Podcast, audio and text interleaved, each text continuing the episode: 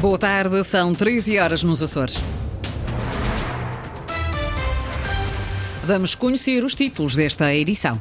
Está publicado o despacho que permite ao Hospital de Ponta Delgada retomar as interrupções voluntárias de gravidez. Com um chumbo anunciado, o plano e orçamento do Governo Regional para 2024 começa a ser debatido esta tarde no Parlamento açoriano.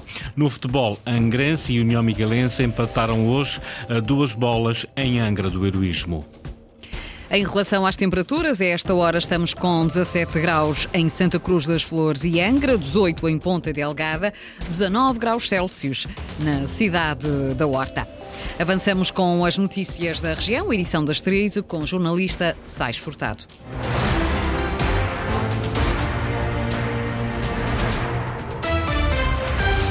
O Hospital de Ponta Delgada vai voltar a realizar a interrupção voluntária da gravidez. O despacho da Secretaria Regional da Saúde, que permite desbloquear a IVG no Hospital do Divino Espírito Santo, acaba de ser publicado em jornal oficial. Mónica Seidi, secretária da tutela, explica os contornos da medida. Não estava em causa a, a, técnica em si, mas o facto de termos apenas três objetores de consciência, que seria necessário reorganizar a atividade do serviço para não haver aqui uh, uh, algum tipo de prejuízo sobre a atividade programada, uma vez que nestes casos em concreto estamos a falar de um tempo de janela de atuação relativamente curto e nesse sentido, em conjunto com o Hospital do Divino Espírito Santo e com, os, com o Serviço de Ginecologia e Obstetrícia, conseguimos diligenciar perante essa tal necessidade de reorganização e de realização não só da consulta, do exame ecográfico e da, e da técnica em si, eh, à partida eh, estará ultrapassada essa situação. Do ponto de vista legal, o procedimento já tem o enquadramento que faltava, o despacho foi publicado uh, recentemente e, portanto, cabe agora ao H10 e ao serviço de, de imediato iniciarem o procedimento na região autónoma dos Açores. Antena Açores questionou o Hospital de Ponta Delgada sobre o tempo que demoraria o H10 voltar a realizar IVG depois da saída deste despacho hoje. O hospital ainda não respondeu. Plano de orçamento para 2024 começam a ser discutidos esta tarde no Parlamento açoriano. Apesar das mensagens passadas nos últimos dias pelo Governo Regional de que estes seriam documentos exemplares e bons para as famílias e empresas regionais, o seu destino está traçado. Deverão ser chumbados pela maioria dos deputados. Pedro Moreira. O chumbo parece certo e não se vislumbra como pode ser evitado. Ao contrário de outros orçamentos, os partidos desta vez abriram o jogo antes de começar o debate. Possíveis negociações nas próximas horas e o debate em si podem não servir de nada. A discussão começa com o resultado já anunciado: 27 votos a favor, 28 contra, duas abstenções. Do lado do governo, só os partidos da coligação PSD, PP, PPM e o deputado independente. Contra, uma vez mais, a oposição de esquerda e, como novidade desta feita, a iniciativa liberal. PAN e Chega abstêm-se. O executivo de José Manuel Bolheiro perde assim o apoio parlamentar existente até agora e que permitiu a aprovação dos três primeiros orçamentos desta legislatura. Ora, para o documento passar, é preciso que dois votos mudem de posição, o que nesta altura não parece provável. E se é verdade que a conta do chumbo foi feita antes da crise política nacional ter arrebentado, continua-se sem perceber como é que essa mesma crise política pode evitar uma outra, mas agora regional. E fica agora a pergunta: e então o que acontece no caso do Plano de Orçamento para 2024 vier a ser chumbado no Parlamento? A Lei de Enquadramento Orçamental determina que o Governo tem 90 dias para apresentar novos documentos, mas nada diz em caso de novo chumbo. Ricardo Freitas. É curioso que nem o regimento da Assembleia, nem o Estatuto Político-Administrativo prevêem o que pode acontecer em caso de chumbo das propostas de plano e orçamento. Neste caso, é necessário recorrer à Lei de Enquadramento Orçamental. O artigo 15 deste diploma prevê que, em caso de atraso, ou chumbo das propostas de plano e orçamento, o Governo mantém em vigor o orçamento aprovado no ano anterior em regime de duodécimos e determina um prazo de 90 dias para que o Executivo apresente uma nova versão dos documentos. Essa segunda proposta de plano e orçamento terá depois de ser votada de novo pelo Parlamento 45 dias após a sua entrega na Assembleia Regional. No total, estamos a falar de um calendário que faz atrasar todo o processo legislativo por mais quatro meses e meio. Ou seja, na melhor das hipóteses, lá para finais de março ou início de abril do próximo ano. Mas o diploma não diz nada sobre o que acontece no caso de um segundo chumbo do plano e orçamento. Aparentemente, o governo só cairá se o Parlamento aprovar uma moção de censura ou chumbar um voto de confiança. Ou então, se o chefe de Estado decidir dissolver a Assembleia Regional, a exemplo do que fez com a Assembleia da República. Neste caso, Marcelo Rebelo de Sousa poderia alegar que o entendimento à direita, que permitiu a formação deste governo, já não se verifica atualmente e que, nesse sentido, é necessário devolver a opinião aos eleitores.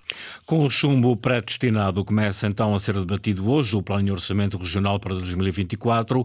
Tem uma dotação global de 2 mil milhões de euros, 739 milhões são para investimento. Lilia Almeida. Nos últimos dias e depois de anunciadas as intenções de voto dos partidos, o governo tem defendido o orçamento 2024 como o melhor da legislatura, com maior pendor social e que traz justiça aos funcionários públicos. Para isso, prevê o aumento de 5% da remuneração complementar, a valorização das carreiras com o aumento da posição remuneratória dos funcionários que acumulem 6 pontos nas avaliações e ainda a regularização extraordinária de contratos celebrados na saúde no âmbito da pandemia Covid-19. Na área social, o orçamento prevê o aumento de 10% no abono de família, 5% no Compamid e no complemento regional de pensão. Nas pensões mais baixas, o chamado cheque pequenino vai chegar aos 100 euros, para além das creches gratuitas e do programa Nascer Mais, que vai ser alargado a todos os conselhos. Mantém-se a opção pelo endividamento zero, mas o governo está autorizado a converter dívida comercial em dívida financeira nos termos da Lei do Orçamento de Estado e, nesse âmbito, prevê-se a contratação de novos empréstimos até 75 milhões de euros. Em 2024, a região prevê arrecadar de receitas próprias 978 milhões de euros. Ao abrigo das transferências do Orçamento de Estado, vai receber 325 milhões e 400 milhões de euros de fundos comunitários. Diz o governo que as receitas próprias cobrem a totalidade das despesas de funcionamento, incluindo as transferências para o Serviço Regional de Saúde e para estabelecimentos de ensino, no total de 748 milhões de euros. No total de fundos previstos, 43% está alocado à despesa de investimento, que prefaz 739 milhões de euros, mais 95 milhões do que no ano passado. É a Secretaria do Turismo, Mobilidade e Infraestruturas que tem a maior dotação para despesa de investimento, mais de 263 milhões de euros. Numa análise a este orçamento, em que o Governo volta a optar pelo endividamento zero, à semelhança do que fez este ano, João Teixeira, presidente da Faculdade de Economia e Gestão da Universidade dos Açores alerta que só no fim deste ano é que se vai perceber se este endividamento teve ou não consequências ao nível da dívida aos fornecedores. Vamos ter que aguardar pelo final do ano 2023 para perceber se de facto esse compromisso do endividamento zero foi cumprido. Uh, teremos que esperar pelo final do ano, porque só no final do ano é que vamos perceber se foi assim, uh, ou se foi assim, por exemplo, à, à custa de um aumento da dívida comercial por exemplo, nos hospitais, não é? dívidas a fornecedores. Portanto, o importante não é só limitar o endividamento financeiro, mas limitar também o endividamento depois a fornecedores. Isso sim é que faz sentido para uma estratégia de endividamento zero. Eh, e agora, em 2024, o Governo volta a inscrever no orçamento um endividamento apenas para cobrir uh, reembolsos de dívida do passado. Portanto, não há aqui um aumento líquido do endividamento. E, portanto, eu penso que vai ser um desafio conseguir cumprir eh, esse endividamento zero em 2024, porque ao mesmo tempo que o governo se propõe a fazer isso, também se propõe a, reduzir, de certa forma, o déficit orçamental. O, o, orçamento ainda prevê um déficit acima dos 50 milhões de euros eh, e, portanto, temos aqui duas variáveis eh, difíceis de, de controle, não é? Por um lado, o endividamento zero e, por outro lado, a redução do déficit. Portanto, vai ser um desafio, digamos assim, para o cumprimento desse, desse objetivo. Apesar destes alertas para o economista, a opção pelo endividamento zero é adequada, tendo em conta o nível da dívida da região e os juros a ela associada.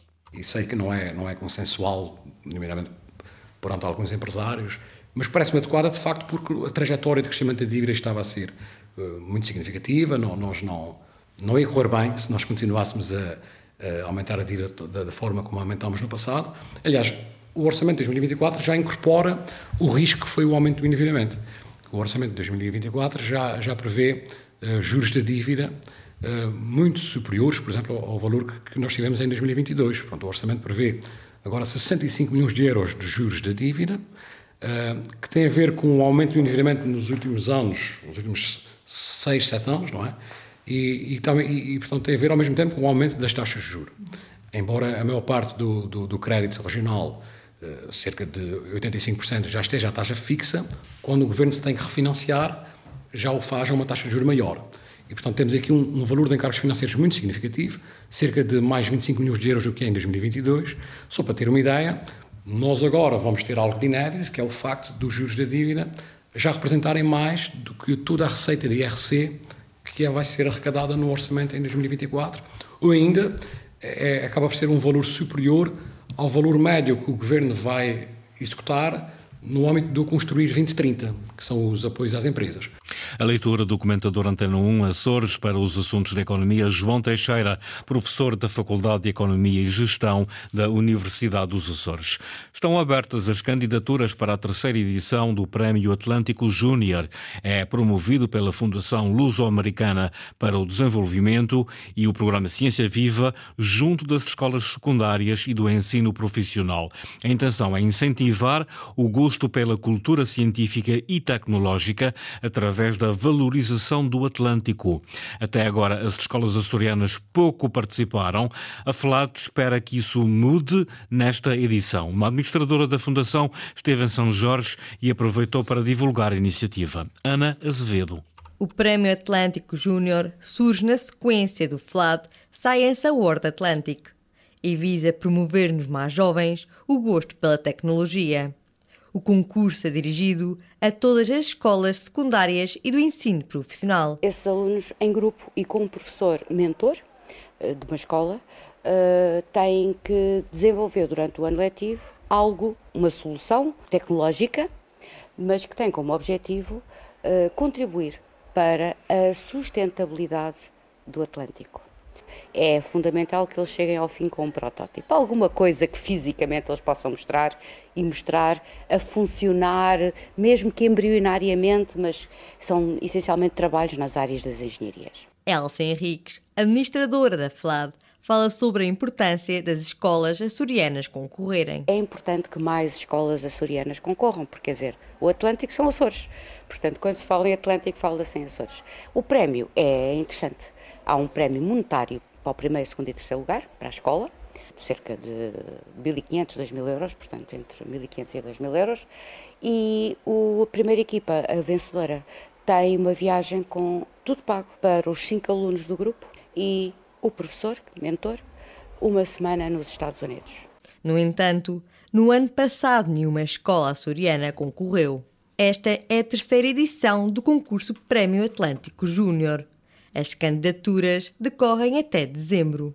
Um homem de 40 anos ficou em prisão preventiva por ser suspeito de incendiar a sua própria residência na vila de Rabo de Peixe, em São Miguel. Segundo o Comando Regional da PSP, o homem foi detido em flagrante delito na quarta-feira, depois dos agentes da esquadra de Rabo de Peixe se terem deslocado à habitação e terem interceptado o suspeito a atear fogo ao seu quarto.